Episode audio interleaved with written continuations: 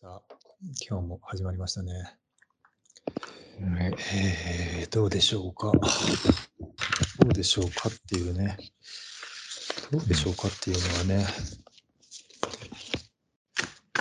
特に何もないときに、そっちに振ってるっていうだけなんですけど、どうでしょうね？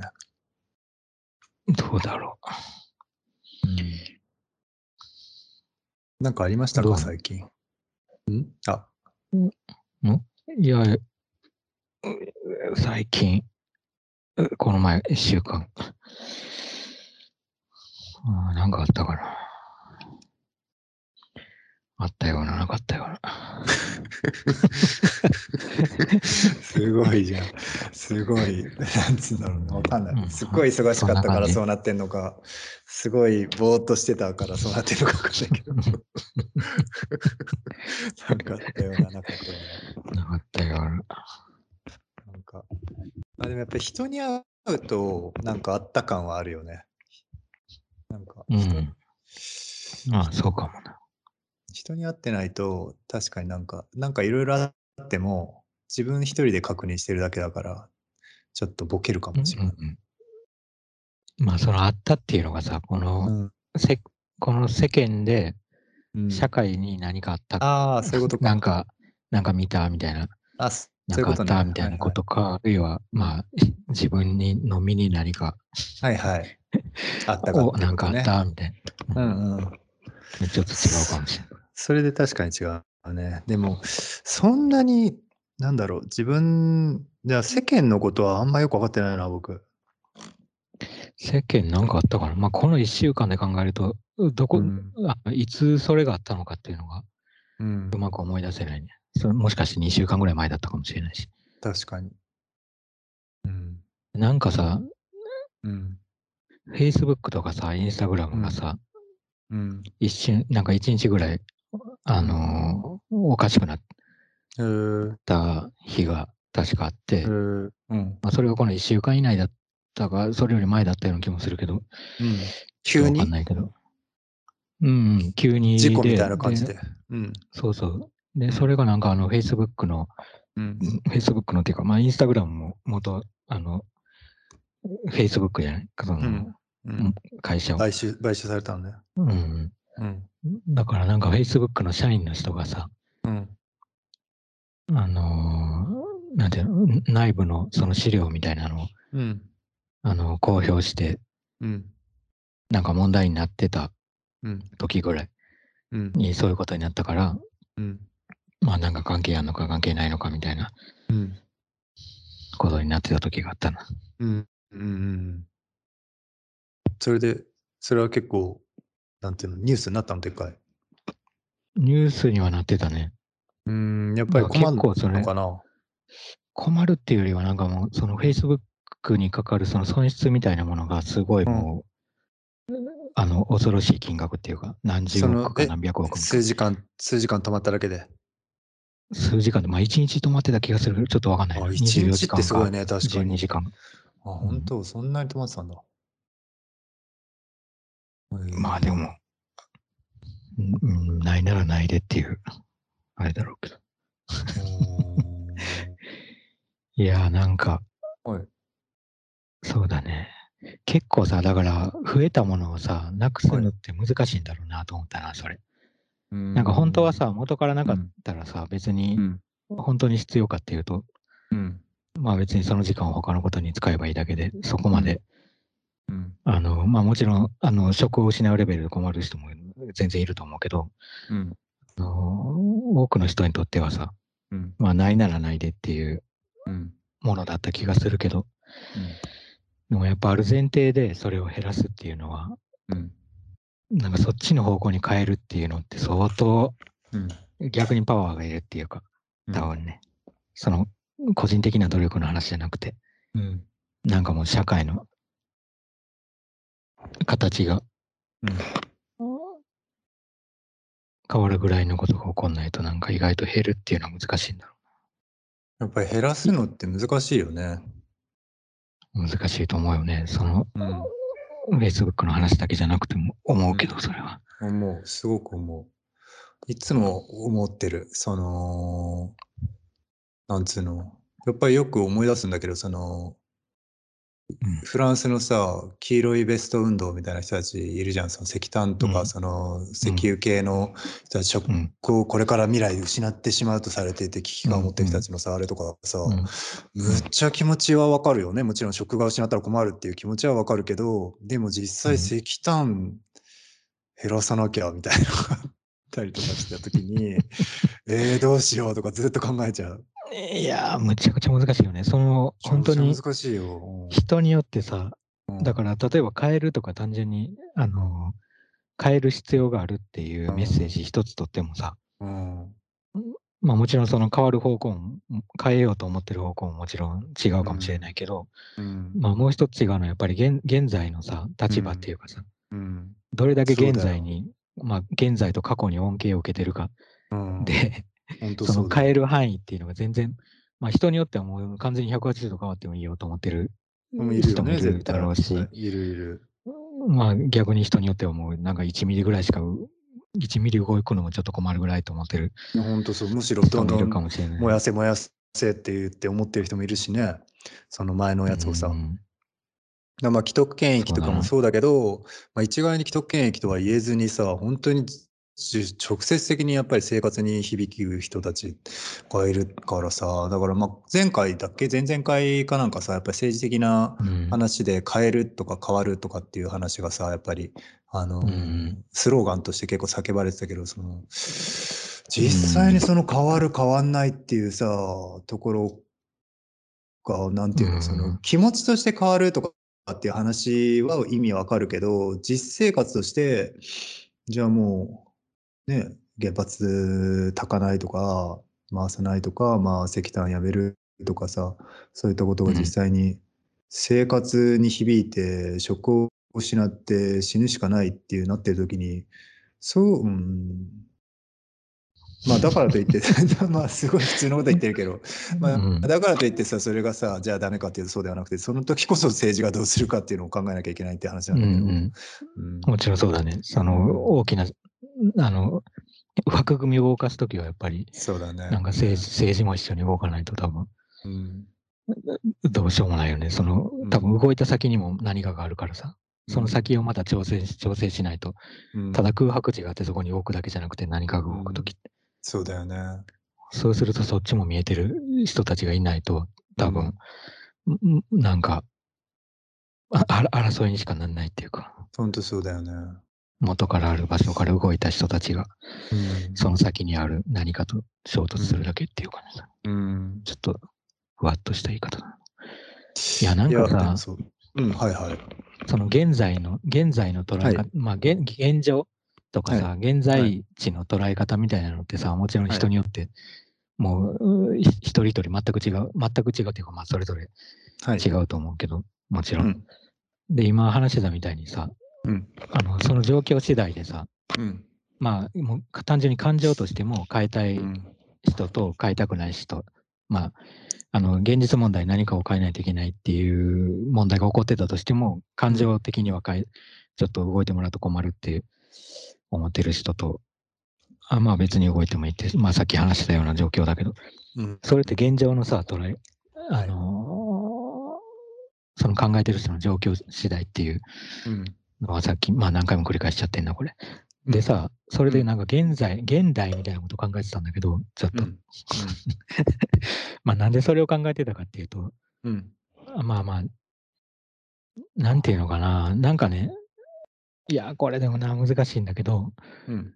言ってみちょっとこれ、本当に、あのー一方的なうん自分の気持ちとして言うとね、なんかそのうん。考えとして言うと、うん。例えば割とこの百貨店とかデパートとかで、その現代うん美術展みたいな感じでやって、いろいろやってたりする。で、別にそれは、あの、現代美術っていうのが何を指してるかっていうのを、あの、厳密にこの、この方法を使ってないと現代美術じゃないとか、なんかそういう問題じゃない。まあ、もちろんそんなことは、あたあの、当然そうなんだけど、うん。あの、ただまあ、なんでそれを俺俺がね、少なくとも現代、まあ、現代美術っていうのが何かこう、立派なもので、そこね、あの、なんていうの、現代美術から外れてるものはなんかダメなんだよとか思ってるわけじゃなくて、うん。少なくともそれに対してね、なんか現代美術って思えないのはなんでなのかなと思ってたんだよ。うん。で、それ考えたときに、やっぱりなんか現代っていうのは、当たり、これすごい当たり前のこと言うけどさ、その現代っていうのをこう考えるときに、やっぱり過去と未来うん。があって、こうまあうん。未来は想定だけど、現代と過去、現在と過去をこう元にした想定になっちゃうけど、うん。まあそれさえもまあ過去をが見えてないと想定できないわけ。うん。だからさ、で、その両方のことを考えつつ、まあ、だからうん未来っていうのは批評、うあの、過去に対する批評から生まれてるから、その過去と未来っていうのは、に挟まれてるのが現代だとしたら、なんかその2つとも抜け落ちてた場合に、やっぱりそれは現代だと思えないのかなと思って、すごい当たり前のことなんだ。当たり前だし、これ高校生がとかでもが思ってるような、あのー青春みたいなことについて話してるレベルの 話かもしれないけど、いや、全然。うん。いいんじゃない？面白いと思うよ。疑問としてさ。そうん。た単純に、現代であることはさ、前提じゃん。まあ、少なくとも僕が今生きてる現代う。上で今見てるわけだから、現代っていうのが前提だけど、それに対して疑問を持っちゃうわけじゃん。なんでこれを現代美術って、まあ、思えない自分がどっかにいるわけじゃん。もちろん現代に作られて今見てる現のが現代だっていうのが分かった上で、起こってる矛盾なわけだから、面白いんじゃない？疑問としては。そうそう、まあ、あるいはだからその現代美術っていうのをことさらこう、うん。あの、旗印にうん。している、してる状況ってなかなか本当はないっていうかさ、まあもちろん現代美術館とか美術館の名前には、その、あの、現代ってついてる日本の場合はね、ある、あの、う結構あるけど、結構ってこともないか、すちょっと少ないけど、あるうん。のはあるんだけどさ、展覧会にさ、うん。の名前にさ、あの、うん。現代美術展みたいなのってさ、うんうんうんちょちょっと旗印にするには、割とうん。実は矛盾してるんじゃないかと思って。してるね。しうんうん。そうそう。で、その現代美術展とかやってるのは、そのデパートとかの展覧会なのよ。で、別にこれ、デパートをバカにしてるわけでも、あの、なんていうのかな。あの、デパートで行われてるから格が低いとか言いたいわけじゃなくて、うんうん。その場の、場所の、あの、質の問題っていうよりは、うんうん、なんか、多分なんか意識の問題っていうか、うんうん。だと思うんだけど、うん。で、それが結構ね、なんかちょっと問題を、あのー今、この狭い日本のデパートアート業界の中でうん。見えてくるなと思ってさ。うん。なんかね、デパートってさ、でも逆に言うとうんすごい現在じゃん。どういうこと？月すごい現在って。やっぱり今流行ってるとか、今、うん今現在客が来てさ、うん。いいと思わないと売れないじゃない？そのデパートにあるものって。うんその過去うんうんにこれは価値あったから、この、うん。あのーここのこ昔価値があったこれに箔がついてるからどうたらこうたらみたいなことでもなけなければさ、うん。まあ、まあ本屋とかはもしかして間違う面もあるかもしれないけど、うん。まあかなりなんか現在の、現在を追ってないとデパートって成立しないはずな,、なんだよ。なるほど。うん。そうで、その流れの中で、そのデパートの上で、百貨店とかのデパートの上で、その美術の何か催しが行われたときに、うん。やっぱりね、そこにあるのって、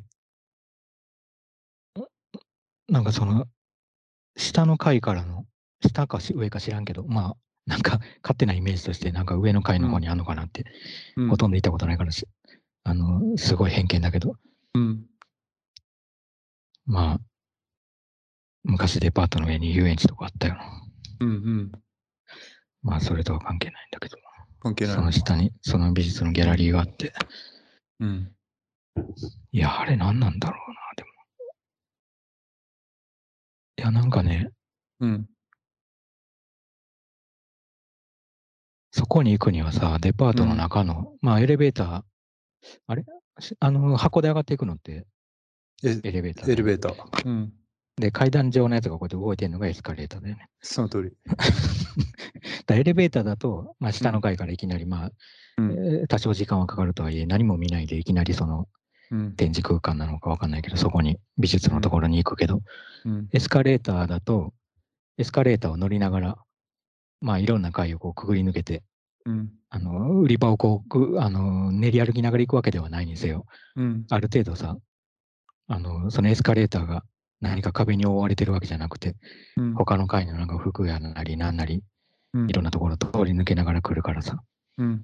で、その体験の中の上でのその美術の何、催しなんだろうな。うん。あれってさ。うん。だから何なんだろう。何だろう、この一体感は。なんか、結構不思議な一体感だなと思ってて、何の？なんか、なんかさ、ある意味ではさ、まあ批判的な意味でも美術うん。の展覧会ってさ、まあ非現実、非非日常みたいな、うん。こう日常と切り離されてるっていう状況が美術館の中で、あの、ある程度作られてて、うん。あのももちろん美術館に行くまでは、とかギャラリーまで行くまでは街の中通らないといけないから、うん。あの日常の中やってこないといけないんだけど、うん。で美術館の中とかに入った途端にさ、うん結構切り離されてるじゃない？あの、まあ壁が真っ白で空間としてもまあと、あの外部と結構遮断されてることが多くて、うん。まあそれはさ、美術品のこの保管とか保全のあの条件からもそうなってる部分も多いと思うんだけど、うんそのシャッシャットだシャットアウトされた中でさ、ちょっと非日常的な中でこう体験しちゃうっていう、まあ、それがいいかどうかは別だけど、あのーそれが良くない部分もあるとは思ってるけど、良くないっていうか、なんだろうな、そそれを疑わないっていうのは、全く疑わないのもおかしいと思ってるけど、うん。あのそれに対してやっぱりデパートのやつっていうのはさ、そのもうすごい一体化してるじゃない？何がその体験として、その一つのデパートの中の体験の中の一つになってる気がするな。うんあのーだからさ、そういう、うん。まあ、遊園地にせよ何にせよ上の方の階にあって、うん。まあ、もちろんそれはあの服とかに比べると回転するあれがあの売れる可能性がうん。あの多くの人に売れる可能性が低いからそうなってるのかもしれないけどうん。なんかなその上の方の階にあるっていうのは別の意味も感じるよな。なんだろうなあのこの、うん。あの一体感みたいなものって。なんか世界との一体感みたいなさ。うん。全然わかんない。え？ー 感じたことないんだけど。デパートに行って世界と一体感いやいや、いやデパートが、違う違う、はい。デパートが世界と一体化してるというよりは、デパートに売ってるものって日常的なものじゃない？その、うん。当たり前だけど、服とか日常的に着れないと意味ないから、うん。うそこに売ってるものばっかりじゃない実用品だね。そうそう、実用品で使えるものばっかり売ってるっていうかさ、まあ、あの、飾るものだったとしてもそうだと思うんだけど、そうだねで、その日日用品の流れの中に美術の催し物があるから、やっぱりその日常とのこの、あの、境目がない気がするのよ。なるほど。で、それがなんかいすごい一体化し、一体感のように感じて、うん。で、その今、俺が言ってる一体感っていうのはなんか、いい意味でなんかその権威主義的なところから、こう、切り離されてるよねって言ってる意味での一体感っていうよりは、うんうーん、何なんだろうな。なんか本来さ、やっぱりその日常的なものとか、何かデパートに売ってるものに対してさえも、あの、批評的な目を持たないといけないのかもしれない。で、そこで一体化しすぎると、多分、なんかね、それがいい生きない場合が多いっていうか、批評されない場合が批評的な目で、多分、あのーん目っていうか、そういう視視点みたいなものが、なんか排除されるんじゃないかなっていう気がしちゃうんだよな、どうしても。一人の、一人の作家の人がいくらそこでなんか、あがいてたところでっていううん気がしてしまう。で、それ前提でさ、たあのーそこに出してる人たちもまあ割り切ってるっていうのはすごいわかるから、うん別にその、どうなんだろうな、そこで。なんか結構あれなん何ねデデパートで現代美術展みたいなのやってるんだね、今結構。そうなのそうなの。だからそれがある意味戻ってきたっていうか、ななん。か結構前はそんな感じだったような気がするんだけど、大学生ぐらいの時ぐらいとか、ちょっと記憶、なんか本当にデ データとしてあるわけじゃないんだけどさ、現代美術？そうそうそう、現代美術とか、まあうん。現代美術って言ってる、今言ってるだけで本当に現代美術と言えるものかどうかは別よ、さっき言ってたみたいに。うんあの現代美術現代の人が生きてる人が作ってるから現代美術って言ってるだけで、うんうん。あの、どう考えても別に、その、近代美術、うんうん、近代美術とかも現代美術とかっていう境目もあれなんだけど、うんうんまあ、はいはいまあ、イメージはつくよ。うんそうそう、まあ、近代の、もう亡くなってるアーティストの、はいはい。まあ、100, 100年、150年ぐらい前のはいはい。うん人のやつを知らないのかなっていうのを作ってる人とかが、うんあの出してる感じもある。はいはい。抽象絵画がすげえ新しい、なんていうかな。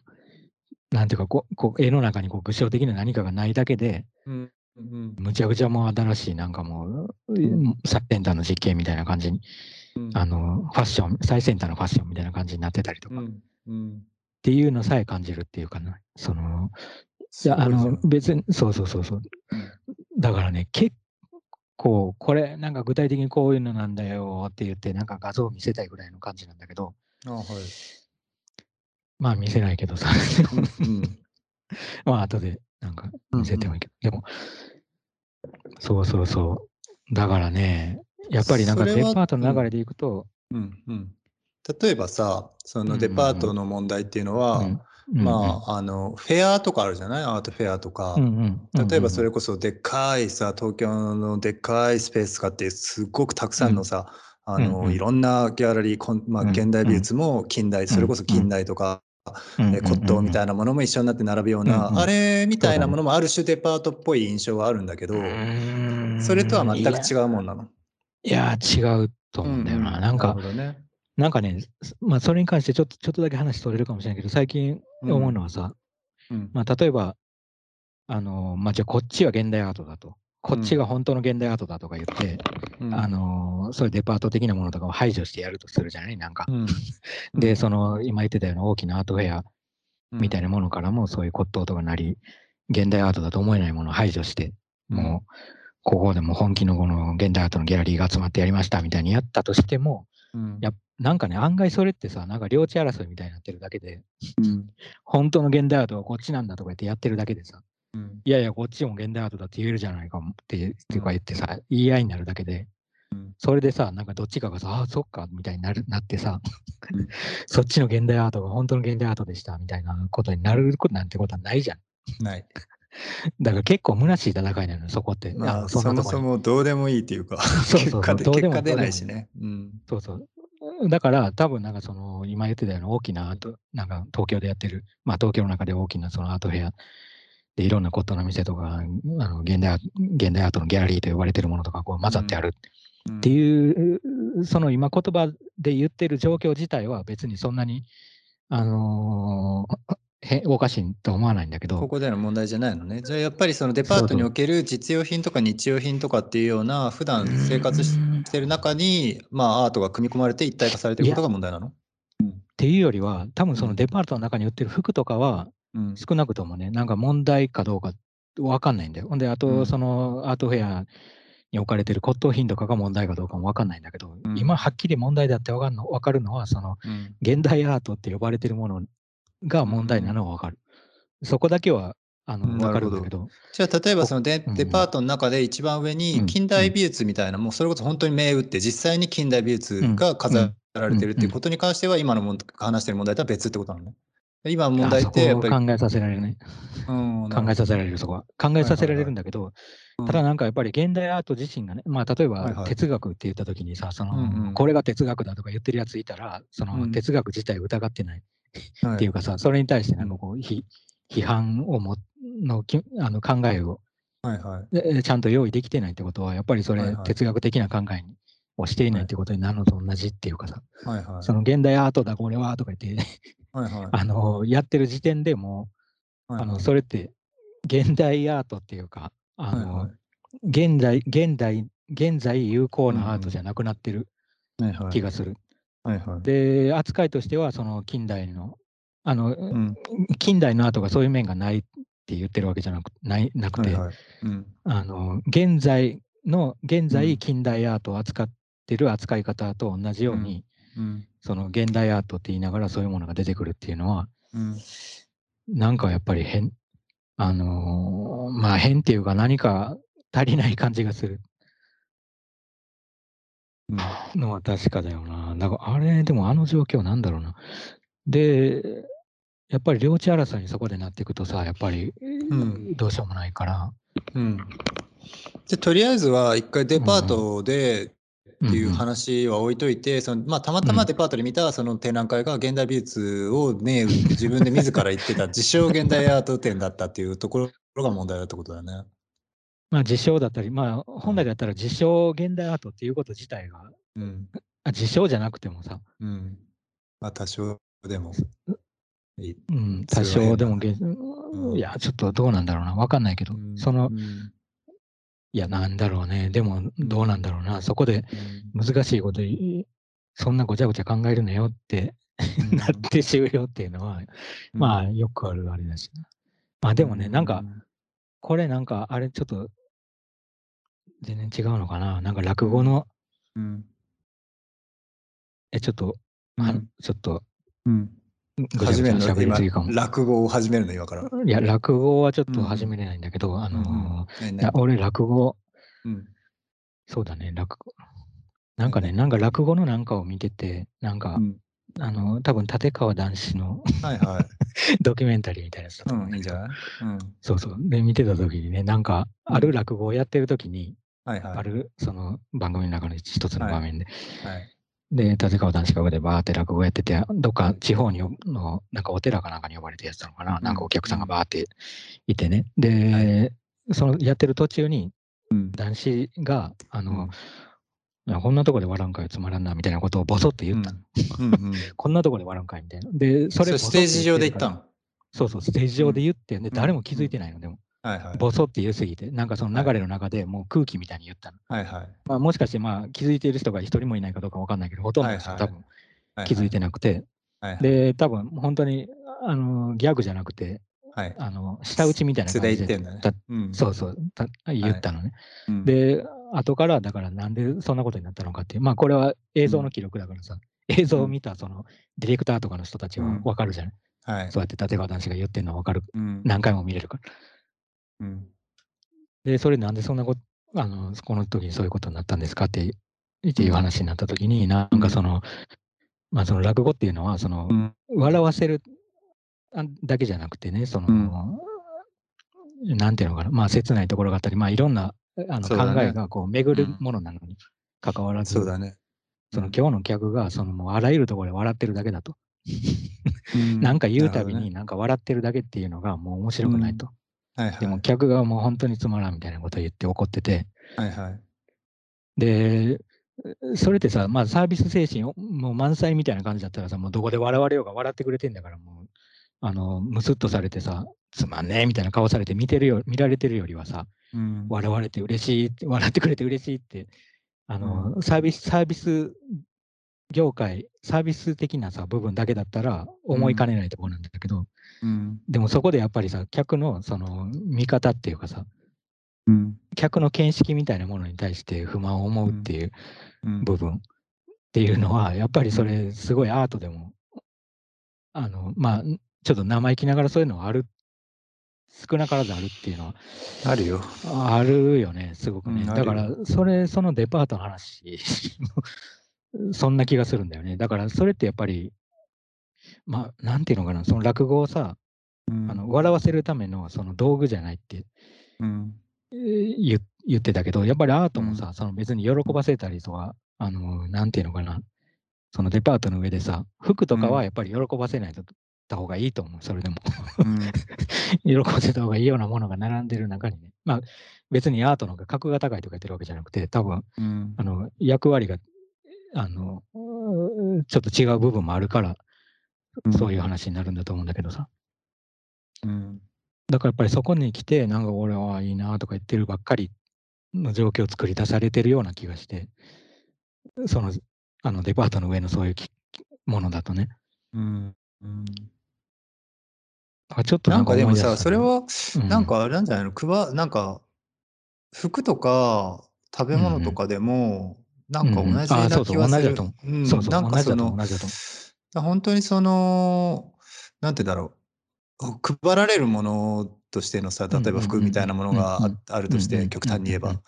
そうではなく、本当にその対話としてさ、そうだね消費者とやり取りがあるっていう、そうだね。アートもそこだよね、やっぱり。まあ、さっきの男子の話もそうだけど、まあ、すごくいいなと思うんだけど、やっぱりその客とコミュニケーションじゃないけどさ、対話だなり、コミュニケーションなり、やり取りみたいなものが発生しないときって、やっぱりこっちとしても違うんだけどなって思っちゃうよね、絶対。そうそう、違うんだけどなと思うしさ、まあこれ、まあ、この前話してた。で、うん。録音した中に入ってたかな。うん。もしかしてなんか、あのー編集で切れたところなのか、い。録音した時に入ってるのかわかんないけど、うん。まあなんか、か例えばこう、もうやたらといいって、いい、なんか面白い、なんかなんていうの？なんだっけ？うん。自分の作品に対してさ、うん、ほら、なんだっけ？あの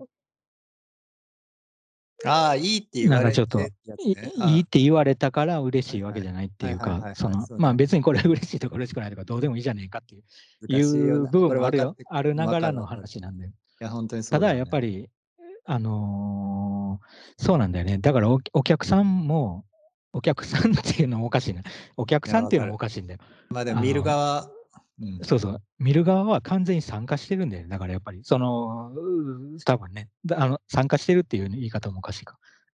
なんうーんいや、なんかね、ん重要なんだよすごく難しいよねっていうのはそれなり。うんそうなんだよ。これすごくさ、本当に大事なことだし、すごく、なんつうの、言えばいあのなんでこんなにさ言わなきゃいけないかっていうとすごく大事だから言うんだけどでもさ、うんうんなぜかさその、うんうん。すごくこれを作家が言うとエゴイスティックに聞こえてしまうんだよね。ただ全然エゴイスティックな感覚じゃなくて、全然それはむしろ対等だっていうことを言いたいから言ってるだけなんだけどそういう意味で単純にお客さんにもあの、努力が必要というか例えばねちょっと嫌な言い方すると、うんお客さんにもうん力が必要だしお客さんにも努力が必要だし、お客さんにもやっぱり気気というかやる気みたいなものが必要なんだよ。でお互いに組み立てるものが必要だっていう、さっきの男子の話でもそうだと思うんだけどそれを、うんなんかあのアーティスト側とか表現者側が言うと客になんかをねそういう求めるなんてっていうふうにちょっとエゴイスティックに聞こえてしまうんだけど、でもそうじゃなくてうんお互いのためにそれがより良いなんかうんここに進むから絶対にそう思ってるからまあ言うんだけども、難しいよね伝え方が。まあそうだね。だからなんか努力みたいな言い方になると、なんか、あの、頑張りみたいな、えなんていうのかな。無理強いみたいなことになっちゃう。そうそう、無理強いみたいになるけどど、でも多分なんかもっと存分に見てほしいっていう。そうそうそうそう。楽しみ方なんだよね、それが。そうそう、もっと食べるとこあるよと。あの、お魚とかでもここ美味しいっていうとこあるのと一緒っていうかさ、その、ここの白いお腹のとこだけうん食べてても、まあそれもいいんだけど、もっとこういろんな裏側とかさ、うんうんまあ骨とかもよく見てみたら、うんあの、他の料理に使えるかもしれないとか、うんうん。いろんな部分があるから、なんかもっとなんかこう、楽しめる部分があるからもったいないっていう、そうだね。さ、さっきの落語の話もそうだけど、そうだね。そうなんか白身のとこだけ食べてなんかニヤニヤしてるだけだと、ちょっと、あの、せっかくっていうとまた傲慢な感じになるかもしれないけど、まあその時間はその時間しかないからね、やっぱり。り落語にせよアートにせよさ、うんうん、生きてる、いまあアートだろうが落語だろうが関係なくもう生きてるこの瞬間ってその、うん。い一回しかそのタイミングってないのに、うん。まあ、だとしたらやっぱりなんかもうちょっとなんか存分に味わうっていうの方がなんか楽しいんじゃないかなっていう。そうだね。落語とかはでも結構やっぱりさでん、まあ、芸能としてもすごく歴史があってしっかりさその枠組みもあるからさ、まあ、やっぱり現代アートとかに比べても客の目とか、その前向きな感じはあると思うけどね現代アートとかに比べて全然。うん、あると思うあると思う。うん。だからなんかただよ。うん。同じなのは、うん。同じっていうか、うん。なんか真逆のようにかん見えて同じなのはね、その落語、例えばまあうん。立川談志、立川談志が来たらもう面白いに決まってると。あ 来ても何言ってもわーわー笑ってるのと、現代アートって呼ばれてるものを見て、うん。もうそ難しいと。うん。だから分かんないからって、うん。もう分かんないからつまんないんだみたいになってる状態って、うん。まあ一緒、同じなんだよね。だからうん。別に。うん。好意的か、あの、拒絶してるかうん。って、まあ真逆にみたいに見えつつも、うん。結局はなんかシャットダウンしてるっていうか、うん。ちゃんと見てないっていう意味では、そうだね。うそんなに変わんない。うん。そうだね。うん。うん。だから結構共犯になっちゃうからさ、その、今のデパートみたいな状態もさ、別に、うん。その企画してる人たちとかアーティストうん。だけが作り上げてるだけじゃなくて、うん。やっぱりそのお客さんっていうか、まあ、お客さんって嫌だな。なんか、うん鑑賞してる人っていうのかな、見るうん見に来る人とかうん、それをこう見て考える人たちも、うん。やっぱり完全に共犯だから、うん。あのやってるやってる方が悪いんじゃないかっていうだけの話じゃない、うんじゃないよね、残念ながら。うん。あの、うん。うん。いや、どうすんだろうな、ほんと。うーん。落語ね。うん。うん何？いや、もうわかんな、なかなかやっぱりちょっとわかんないよな。うん、うーんまあアートっていう枠組みがさ、やっぱりあんあんまり浸透してないっていうのはあるよね。その落今やっぱり落語っていうものと比較しちゃうと、落語ってなんだかんだ言って、まあもちろんすごくちっちゃな世界だろうけど、今や。昔はそれはそれなりにあっただろうけど、芸能としては日本の。ただ今はそんなにうさ、んすごく人が入ってるかっていうと、例えばなんかロックコンサートとか、ロックコンサートねえか。なんかまあ、うん、ミュージシャンコンサートとかの方がいっぱいになるんじゃない？多分武道館とか落語でいっぱいになるっていう感じ。まあでもそれは向いてるかどうかっていうのもあるんじゃない？その落語のうん。形式だとやっぱり武道館うん。いっぱいに人が入って見ると、あのでっかいスクリーンみたいなとこ映ってるのを見ることになって、それだったら家で見た方がみたいな。ああ、そうかそうか。いや、僕さたまたまね、うん。一回、まあ、あんまりオチがない話で悪いんだけど、あのね、うんうん。立川男子じゃないんだけど、あのさ、うん。えーあの、試して合点の人いるじゃん。立川、立川志の輔、そう、立川志の輔さんの公演見たことあるんだけど、うん。結構大きいところで地元に来て、うん。それがね、びっくりするぐらい面白かった。本当に、うんうん。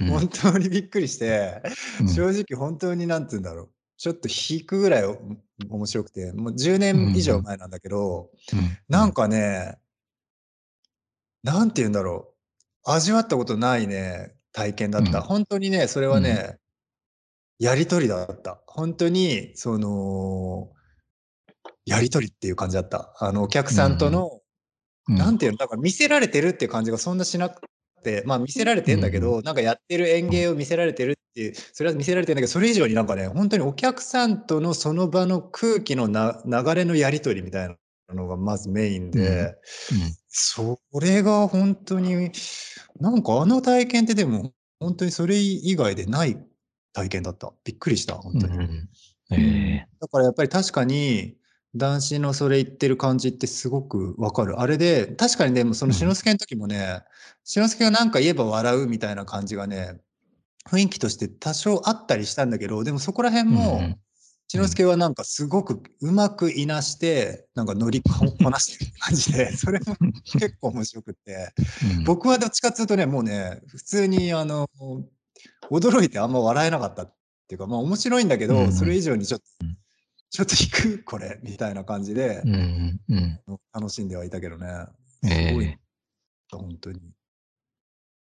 だからやっぱりあれってでも結構表現者としては理想的なんじゃないかな。その、すごい快感だとも思うし、そのお互いの、その、うんた高め合ってるのが分かるっていうかさ、表現者がやるのに対して、その客のその感じも盛り上がって、うんそれに対して返して盛り上がってみたいのが、あの、うん本当に交互に、あの、上がっていく感じがすごくあって、これは本当に快感だろうなと思った、どっちにとっても。いやだから難しいよな。多分さ、あれって、ある程度さ、見れる客みたいな人たちもいて、そうねそ。の立川男子が不満に思ってるようなうん。人たち以外の、うん。一応難しい客っていうかさ、逆に言うと、うん。そうね。逆の言い方をすると。だから、うーそういう人たちがいることで、うん。あの、い一応批評性みたいなのが生まれて、そうだと思あの、高め合いみたいになるけど、う。うん。それがさ、人が増えすぎてな何百万人とかになってくると、うん。うん。もうその中で100人見れる人がいようがいまいがもううん。あんまり関係なくなってきちゃうっていうかさ。いや、そうだよね。うんなんかさ、歌舞伎とかだとさ、そういう人をさ、うん配置してるよね、なんか。なんかその、なんとかやみたいな感じで言う人っていうのがいて、まあそれは別に批評ではないけど、その、でも分かってる人だよね。その、うん分かってる客っていうのを指定してて、多分、確かあれってなんかその、何回通ったとか、な何やったとかで、うん。多分そ、の、ただいつも来てる客の中での位として、一番上の客みたいのがいて、それがいることによって、その、愛の手だったりとか、進行に、うん。まあ、役に立つみたいな。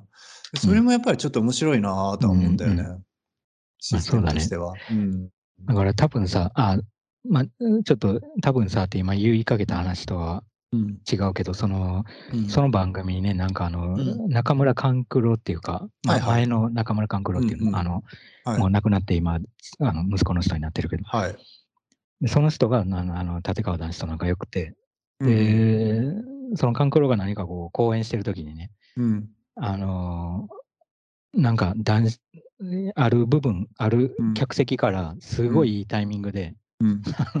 うまいみたいな声が入ったんはいはい。はいはいはいはい。カンクロが、カンクロのお父さんの公演だったかな、ちょっと忘れちゃったけど、うんうんとにかくそのはいはい公演の時、うんで、その時にパッと見たら、そのバンダナしてる立川男子がいて、そこに。うんうん。あ、そうなんだ。そうそう。はいはまあ、そういう話だなとえそうそう。だからあれだよ。ね。そう。客だだからそのね。うん客っていうかさ、まあその見てる人たちの中でさ、今、そのアートの、うん。その現代美術って言われて、アパート、アパートじゃない、あの、デパートのうん。とか百貨店の上でなんか、いろいろ買ったり、動かししてる人たちっていうのも、うん多分乗客みたいな人がいて、ただその乗客っていうのはさ、お金じゃん。うん。分かってるとかなんとかっていう話じゃなくて、そうだね。いっぱい買うとかっていうのがさ、乗客、うんなんかその、分かってる客っていうことになるっていうか、うんうん。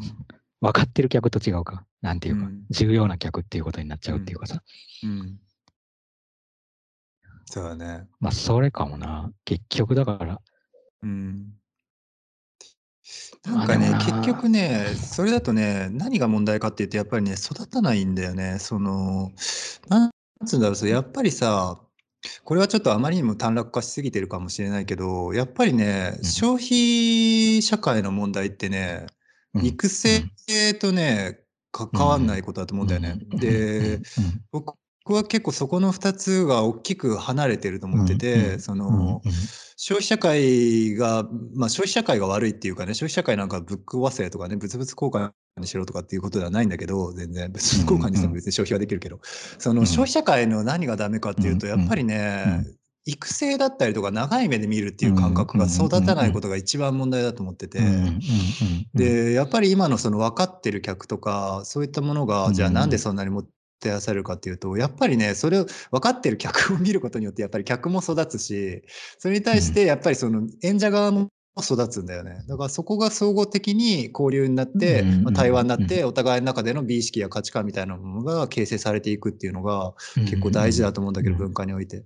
で消費でそれをじゃあ買うって言って、じゃあ、はい、買って、えーその代わりにこのお金を渡しますって言ったら、結局それで終わっちゃうっていうかさ、それを定期的に買ってったとしても、何がどうどうだったのかっていうのが分かんないまま進んでいくだけだから、結局。うんうんそれがやっぱりすごい問題だよなとは思っちゃうけどね。まあそうだよな。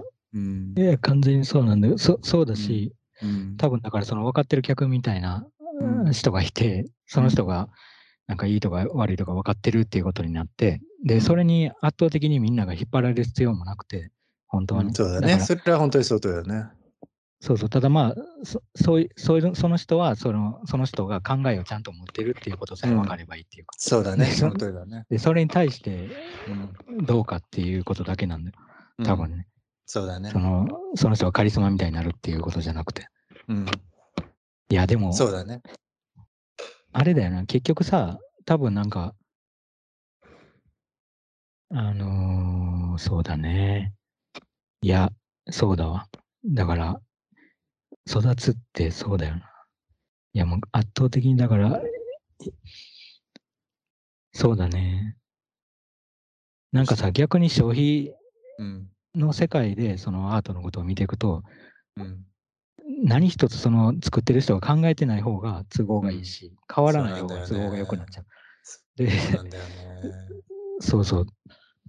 だからそれって何や、まあ、あの、何やってんのか分かんないっていう言い方はあれだけども、なんか、そんなに面白く、お面白くはない、感じないっていうのはあるな。それ難しいところだよ。少なくとも。そのうん。全体に当てはめ当て当て当てはめて、みんなが、うん。みんなが間違ってんだとか、そういうことじゃなくて、まあ少なくともなんか、個人的にはなんか、それだとつまんないなっていう感じしちゃうよな。なんか、自分で作ったやつをさ、うん。いい結局一番批評的になって自分だけでさ、うん。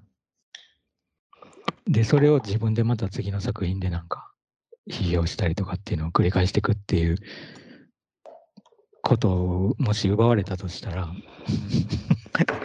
もうなんか別にやることないっていうか、その、そうだねやっといての世界になる。一つねじゃね、考えといてやっといてみたいいや、なんかね、それは本当に考えさせられるよ。さっきはその、だから、そういったこものじゃなければないほど売れやすいっていうかさ、まな。あう、んすげえ考えさせられるよ。まあ、最悪ではあるけどな。いや、本当そのシステムってさ、結構隅々まで行き渡ってるから、結構こうこういうふうに言ってるけど、意外とそれをさ、崩すのってさ、ひ一人の人がそれ、なんていうの、たった一人で、一人だけそのシステムに当てはまらないだけでも相当難しいの、実は。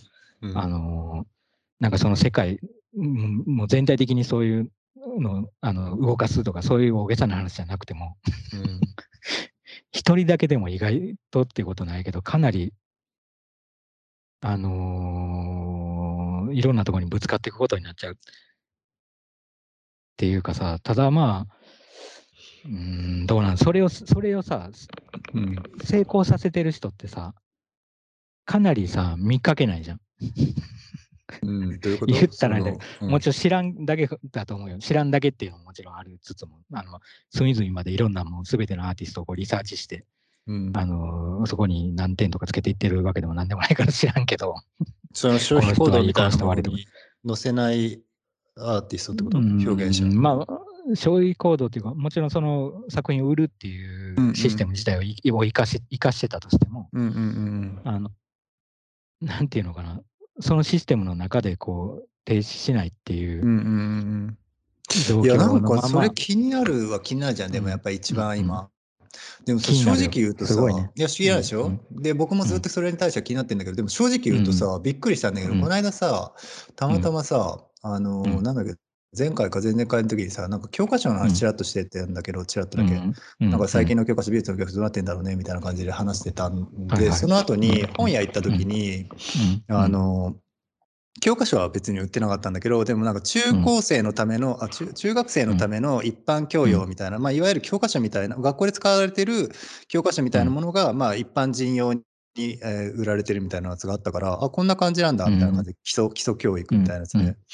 で、そのやつの、うん。えっと美術の欄見てて、あ、美術の、まあ、中学生ぐらいの義務教育で習う美術ってこんな感じかっていうのがバーって載ってて、うん。それのね、あのね、うん。やっぱり一番最後、要するに一番うん。最新の部分だよね。そうんの歴史はさ、普通にまあ印象派だとかなんとかとかっていろいろあったけど、うんうん。うん一番最近の部分は、それについてだ。普通に、え？普通にそれについてで、えーすごいと思ったんだけど、まあのたまたま僕今そのドイツに住んでるからドイツのうんそういう義務教育ぐらいの人たちがややってる習ってるっていう人、うん。習ってるっていうものの最新の部分は、うん。うん。結局その、まあ消費ママーケティズムがまあうん。育ちすぎた結果、結局もうそれがリアリティを失っていて、最終的にそれに対して、まあ、反まあ反する形として、まあ、うん。物を売らないとか、まあ、そういったものがあの思想としてはなるほどね。あの、ん。育ってきているっていうところで終わってた、うんうんうん。すごいと思って。でも僕は結構普通まあそりゃそうだよなっていうか普通そうだよなっていう感じはしたんだよね。その別にそのさ美術の教科書がすごいいいかどうかは別としても、うんそれに対してちゃんとしかもそれはさもちろんさ全世界的にそうとかっていう感じじゃないただ単純に多分その本を作ったやつが一応なん,、なんとかして最新までつく書かなきゃって思った時にここにそのそれに一応種を見つけたんだと思うんだよね。うん。それは、まあ確かになと思ったのと、あとはやっぱり、あのードイツだから、あのーそこで一応代表的な人の名前は、あれだったな、あのーまあいいか悪いか別としても、あのーうんなんだあのー何も残さない人いるじゃん。で、パフォーマンスさせ、人にパフォーマンスうんうんあ。れが一応代表者の前として出てたんだよね。そうなんだ。いや、なんか、今意外だったのは、あのーなんか俺の頭の中で、あ、それもしかして、単純になんかこう、ハプニング的なとこで、うんうん。のとこで止まってるだけなんじゃないかって一瞬思ったの。なるほどね。はいはいはい、はい。でもそうじゃなかったんだね、だから、うん今のうん話だと。だから、うんな今その人別に全然生きてて、けうんそれなりに若い人だもんね、だって。そうだね。かなり若まあい、ね。40代40代。ぐらいの人かな。うん。うん。そうだね。そっかそっか。うん。あなので、一応、流れとしてはこう、そうなってきていてっていうところでうん一応止まっていたけど、でも当たり前だけど、その言い方とか言いプリも含めてだけど当たり前だけどさ、その消費社会みたいなものがもうはびこってるっていうのが前提だから、うんパッと見の見え方としては、とにかうん。く今その消費の、まあ、いわゆる、まあ、アートバブル的なもの。で、多分その作者に関しうん作者にとっては、それをまうんああんまり面白いと思ってないんだろうっていう、そういう派閥うん派閥じゃないけど、まあそういう立ち位置の人だとちょ著者思う。うんそうそうそう。んだとは思うけどね、もちろ。うんんそれが一般論だとは思わないけど、一応そうだね。うんうん、言っていた。いや、なんかでもさ、うんなんかこ、この、今話してるよう話してるようなシステムにさ、うんちょっとさ、古さを感じるじゃない？あの、古いとか新しいとかってもう強引にそういう話にしちゃうと、はいはい。古さは感じるのよ、すごく。うんもう、うんもはや、ねカビが生えてるっていう。感じる。カビが生えてる。カビが生えてる。腐りきってる。そう、うん腐りきってるよね。それに対してなん、なんか本当にだからそこに対してさ、リアリティを持てないしさ、腐ってるからだって。うん、いや、腐ってるし失敗してるよ、だから。あのーも、なんていうの？そそれが生きてた時代はもちろんあったと思う。なんか、あの、試してみてた時代っていうか、うんうん。それで世界がものすごいなんかもう、あの、ある意味でワクワクしてた時代もきっとあったんだと思うけど、そのアートのの世界もそういうのが、あの、そういうのが生き生きってわけわかんないけど、うん。うん。いや、でももうなんか結構やっぱ古い、まあどうしようもなくなってる気がするけどな、どうしても。うん。その、だってみんな止まっちゃうもんね、やっぱり。うん。その、ちょっと面白いなと思ってても、うん。やっぱ止まったなっていう。感じとか、それって年齢なのかなってある時期まで思ってたけど、なんかそそんなこともないっていうかさ、うん。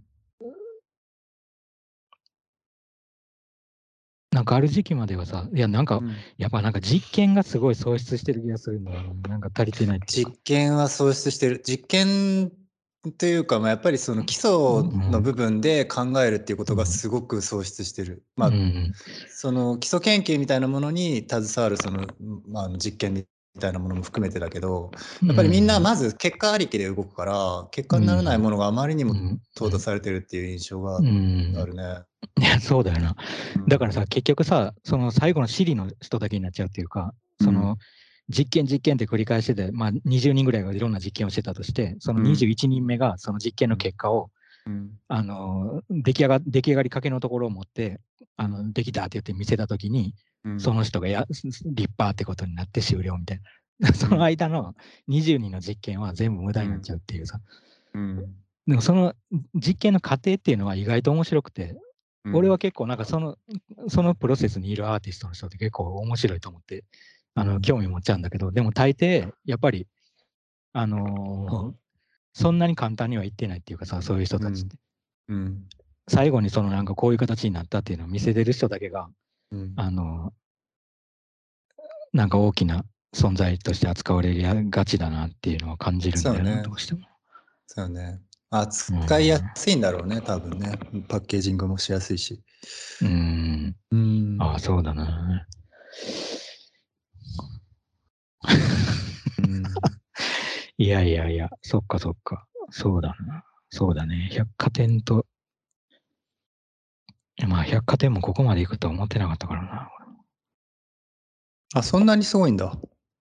うーん、すごい。まあ百貨店、あの、いやもう、そうだね。大きなブック、あの、本屋とかブックショップの会社、はいはい、あるね。とかも含めて買収してね。うん。そうそういろんな買収してアート系のなんとかはいはい。買収して、その辺とかも、ただまあなんか意外と大学生とかが言ってることを聞いてても、うん。その辺に関してのちょっと気持ち悪さを感じてるようなことは時々いや、絶対感じてると思うよ。本当に。だからそんなさ、絶対大感じてると思う。大学1年とか2年ぐらいの人が感じてるぐらいだから、うん。そこに魅力を感じてる人って案外だから、いや、相当使い古されたシステムの人なんだよね。そうだとは思うよ。本当に。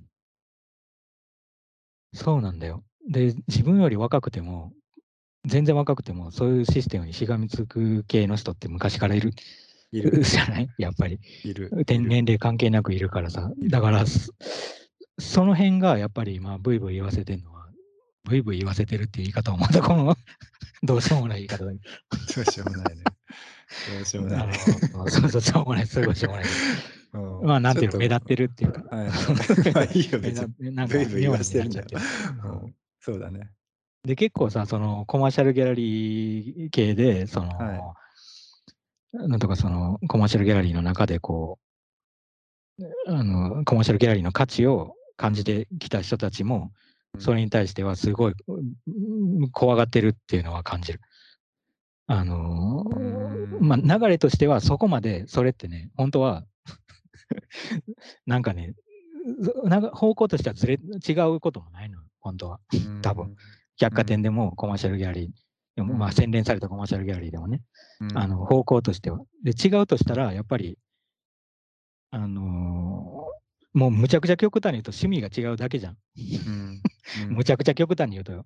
いや、そうだよ。あのーうんね、もちろんそのだ、もうどう考えてもダサいものとかはあるから、うんあの趣味が、趣味っていうのは意外と重要な、あの。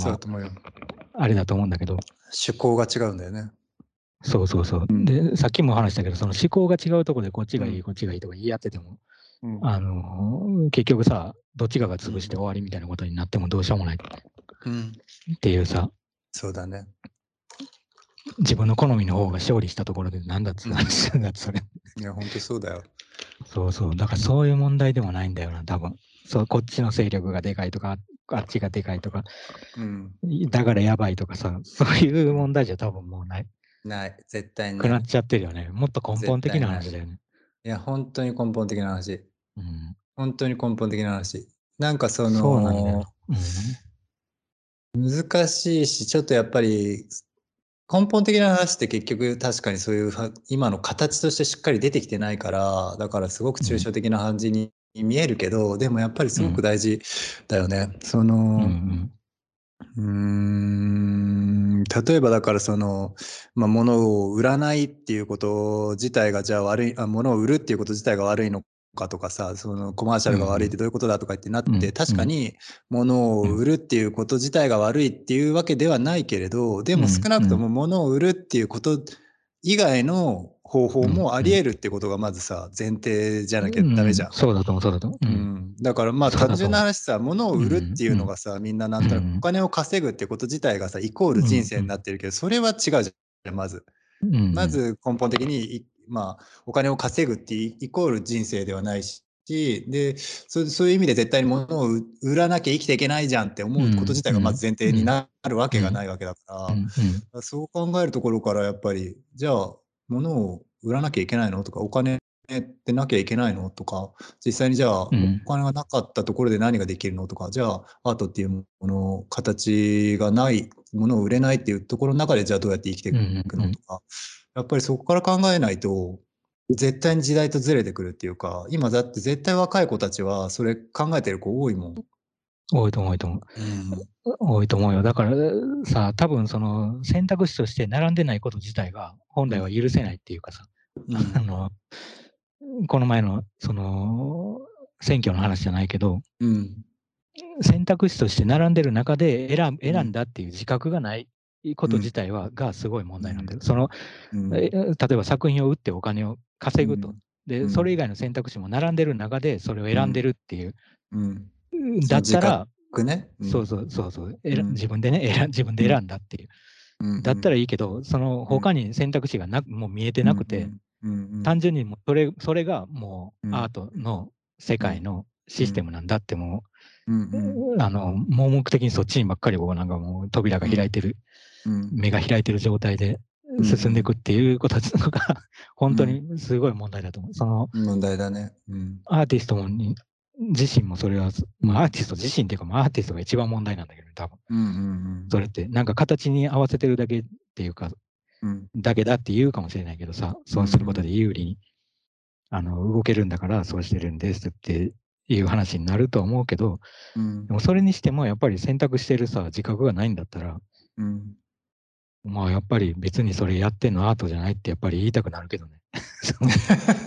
やっぱりもうどうしてもそれは 内容のクオリティとかって話じゃなくて。うん大事だね。それは本当に大事なことだね。それはね。うんうん確かに。そうだね。そうなんだよな。いやいやいや。いや、すごく大事なことだと思うよ、それは。うん。うん。いや、これでも、どうなんだろうね。ここで話してるから、うん。あのここでは話してるけどさ。うん。ここでは話してるけど、ここでボソボソ二人で話してはいるけど。はい。ここではね。まあ、今この状態で結構誰も、なんていうか、なんまあ、ひうーん、そうだな。なんか批判とか、うん批評とか、うん批評と批判は全然違うけど、なんかそ、そそうだね。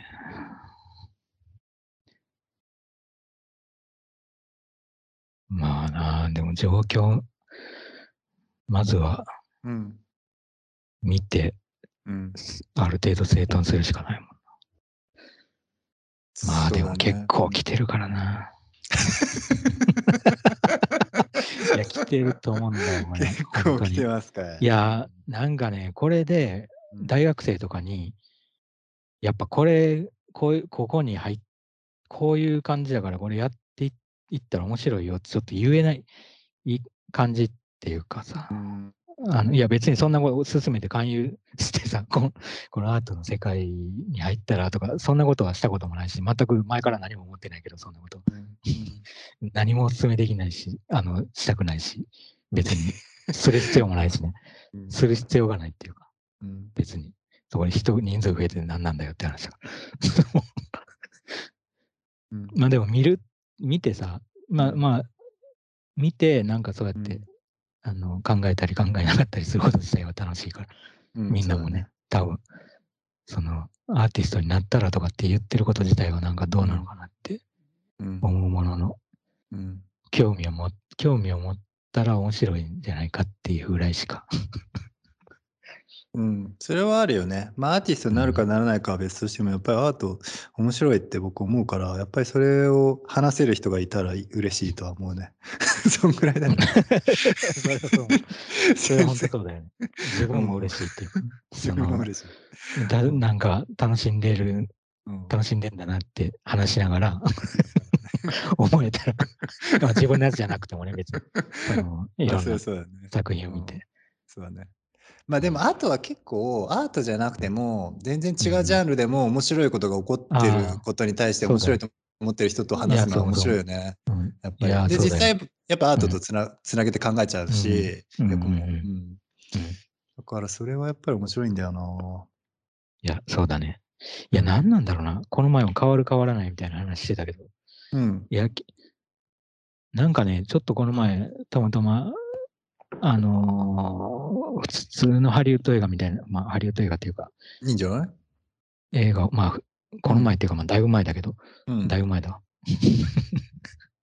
なんかもうだいぶ前なんだか、ついこの前なんだか分かんなくなってきたけど。なくなるよね。ううんん。まあ、ちょっと俺の感覚では結構前だ。いや、うん。なんかね、うん。70年、7あはいはい。ちょうど76年か75年ぐらいか、それぐらいのそこそこ古いじゃん。1900、うん、そうそうはい。古いで、で、なんか、あのーなんかアメリカンニューシネマってよ、うん なんかこうあるよ。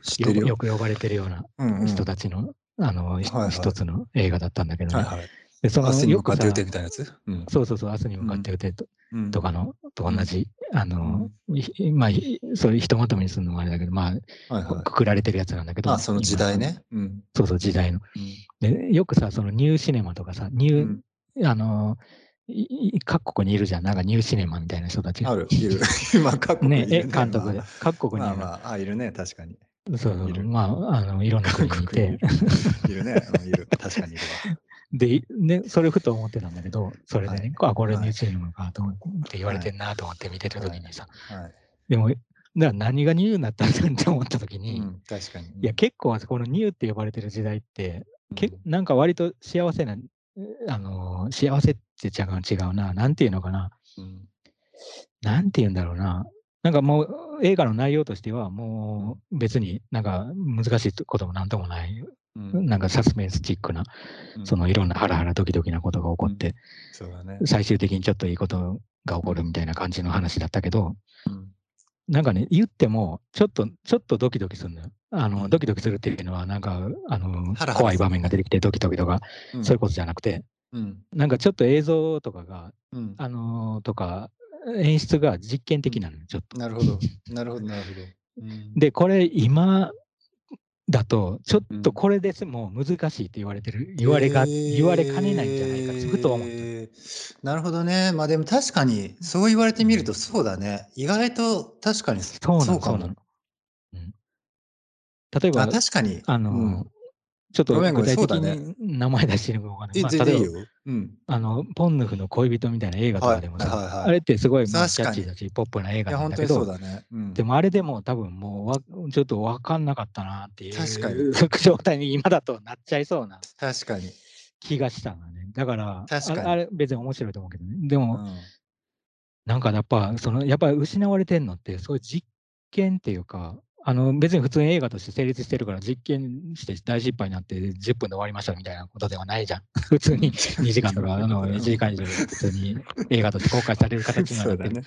うん。あなってるんだけど、うんでもやっぱその端々にさ、ちょっと、うんあのーちょっと実験が入ってる。確かにそうだね実験がなんていうか、うん。それが例えば、それこそハリウッド映画ですら、確かにそうだわ。あの時代の。そうなの、そうなの。そうなんだよ。よ。本当に。そういうう、んただ、まあ、ただのって言ったけど、まあエン、エンターテインメント中心はいで考えはいられてる映画とかでも全然うそうなんだよね。そうだね。うん。確かにそうそうだね。実験的でありつつ、やっぱり興行収入も多分それなりに弾き出してるだろうから、そうそうそうなんとなくそっちでそうなんだ。パーって考えちゃうと、まあ、なんかイメージ的にさ、すごく、まあ、ハラハラドキドキで、まあ、人も入りそうって思っちゃうけど、内実見ると結構技術的にもシステムとしても挑戦的なことやったりするよね、確かに。そうそうそう、そうなの、そうなの。まあ、うん一見分かりにくいような演出になってたはいりとか、はい。はいはい。あのーちょっと、例えばオープニングの時と終わる時とかだけでもね、結構実験的だったりする。おなるほどねそれ連。続ドラマでさえそんな感じもする。その、なるほどねは60年代、70年代ぐらいの。なるほどね。それがさ、なんでなくなってんのかなと思って、あの、やっぱりなくなってる気がするよね、それ。え、それは何？その時代的にそうなの？それとも作家、その作家の後半はそうなっちゃってるってこと？うん、いや、わかんない。その、うんまあ、それは人によるよね。その、まあそれはそうね割とずっと実験的な人もいるし、まあ、いろんな技術が上がったりとか、かけれるお金が上がってる、流りながらも実験的でありつつ、うん。あり続けるような、あの人もいるけど。かつ人気のうん。映画監督ももちろん全然いると思うけど、ね。まあ人によってはもう完全になんか、もう分かりやすいだけの、に見えるような状態になってる人もいるし、る人もね。うん、でもなんか、その個人で見だけじゃなくてさ、個人のなんかその変遷だけじゃなく、うん。うんなんかね、やっぱさっきの話じゃないけど、その、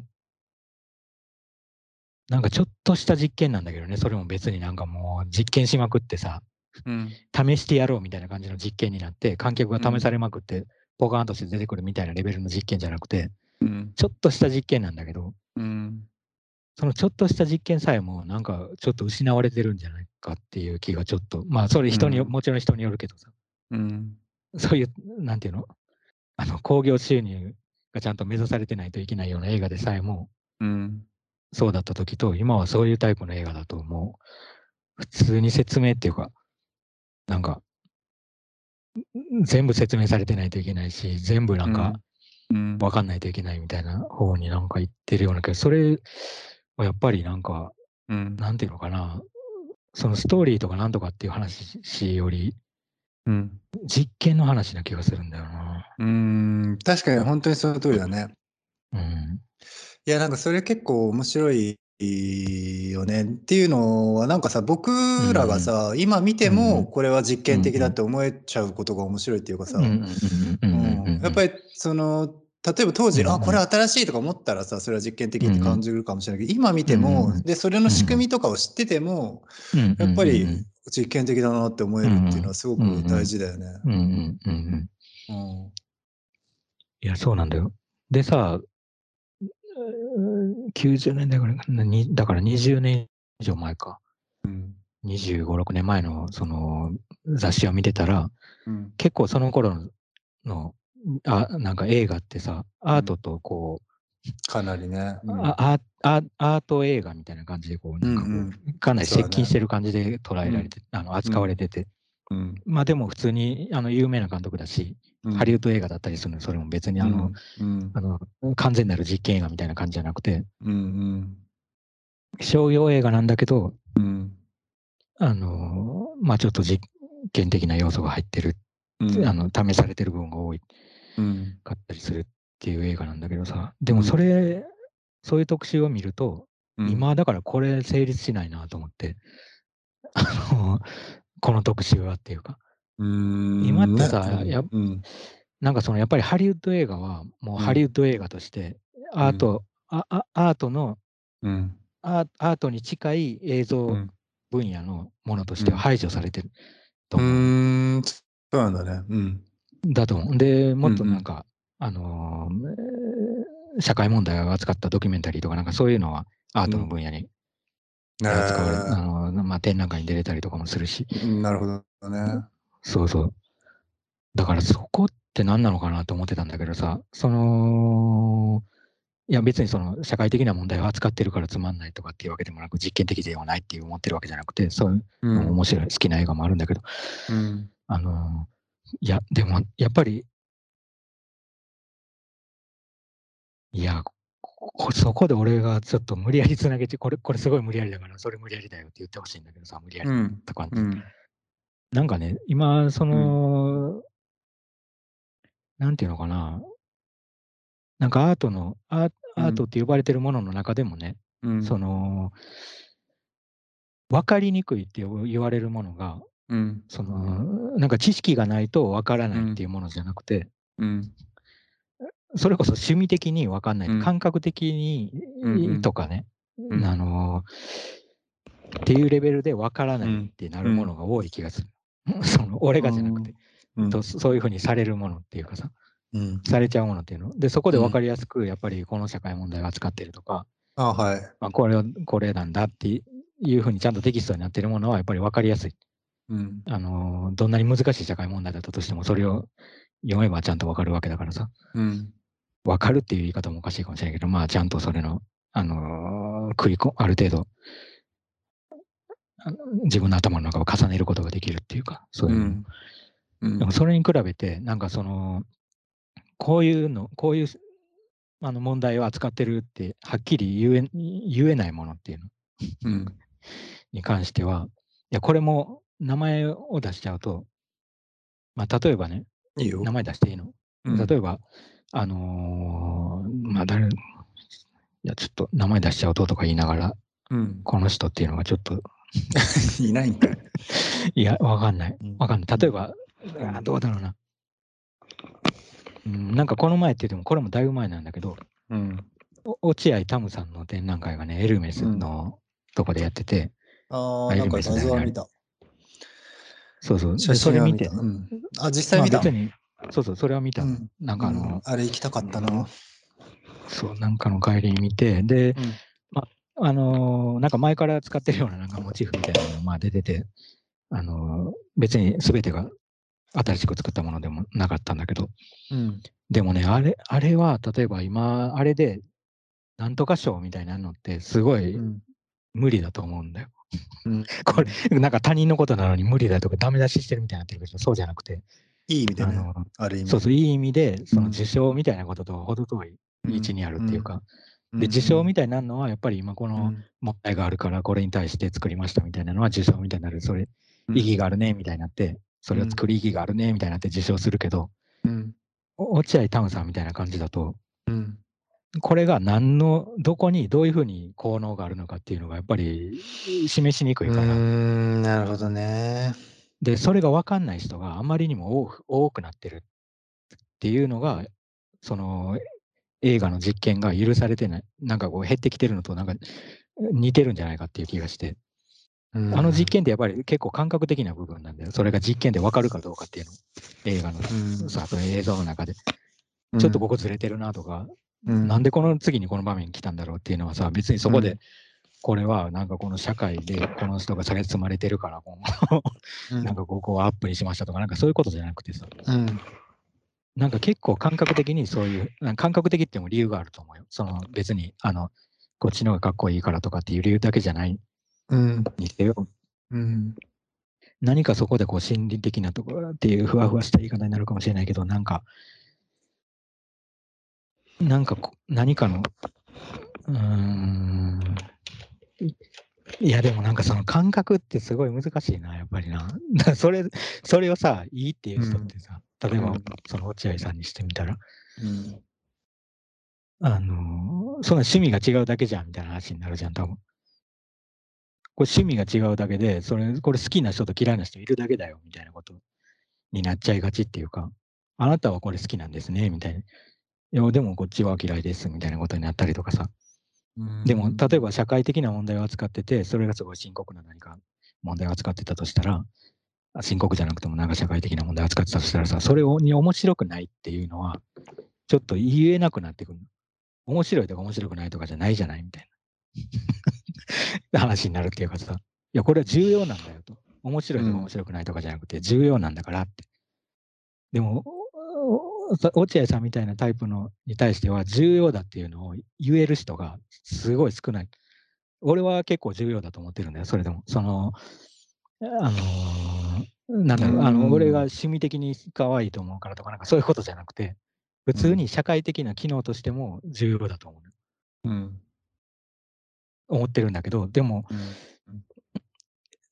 なんだろうな。結構歯がゆい部分なんだよね、そこって。なんか、うんうん。ちょっといやいやいやいや本当にその通り。ですいや本当にその通りでで実際やっぱりでもそれをさその説明することができないんだけどそのただとにかくやっぱり分かってほしいまあ分かんないっていう人たちにまず分かってほしいのはそれが本当にね、うん。説明できないぐらい重要なことなんだよっていうことがまずあって、あそのーそうだな何なのかっていうとそのうんまあ相手にとっては分かんないとは思うけどその、うんうん。まず僕らが確実にあの、自分たちの好みっていうものとは別にそれを位置づけてるってことがまず分かってほしいんだよ。その確実にそのうん。重要だ重要じゃないっていうのがうん。それは好みうんか好みじゃないかっていう範囲ではなうんい別のベクトルでまあ基準をも作ってるんだようん僕たちは。でそれについてまず絶対に分かってほしいんだよね。でうんそれその基準っていうのがうん。結局その社会的な重要さっていうのとは違うっていうのもんまあ確かにそうなんだけどうん。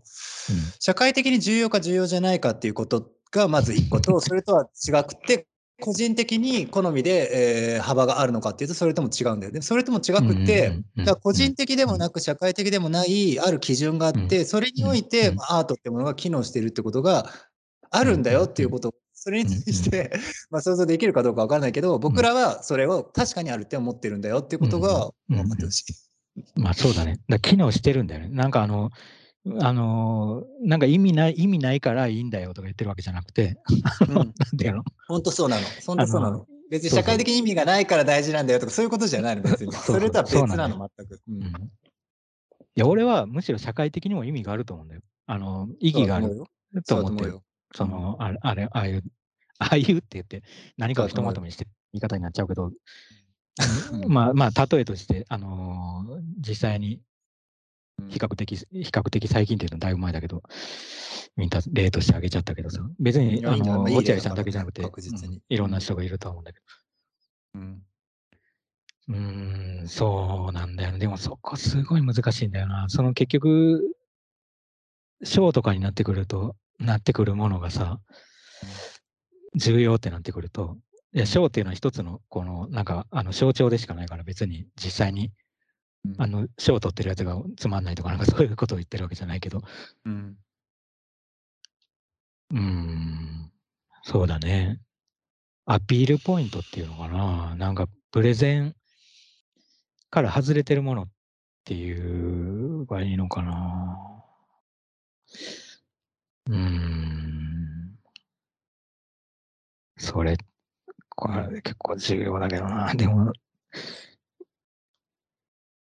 重要だからなんとか。でもすごく難しいことだしね、ほんとにそれをやるってさ、やっぱり。もうそんな多くの人ができることでもないしな。ただ、まあ。うん。いや、そうなんだよ。そうそう。で、別に浮世離れしてるとかでもないんだよな。でもないんだだよ、絶対に。僕もそうそう。それはそうだ。だから社会のも政治にも興味あああるあああの、興味がない方がいいとかじゃなくて、絶対興味持ってた方がいいし、その、いろんなこと、いろんなものを見た方がいいと思うし、あの、政治についても社会についてもね、その、そういうの知らないからなんか、仙人みたいになって、こう、良くなり良くなったとか、なんかそういうことじゃないじゃないね。よね。いや、なんだろうな。難しいな、でも、ほんとに。難しいな。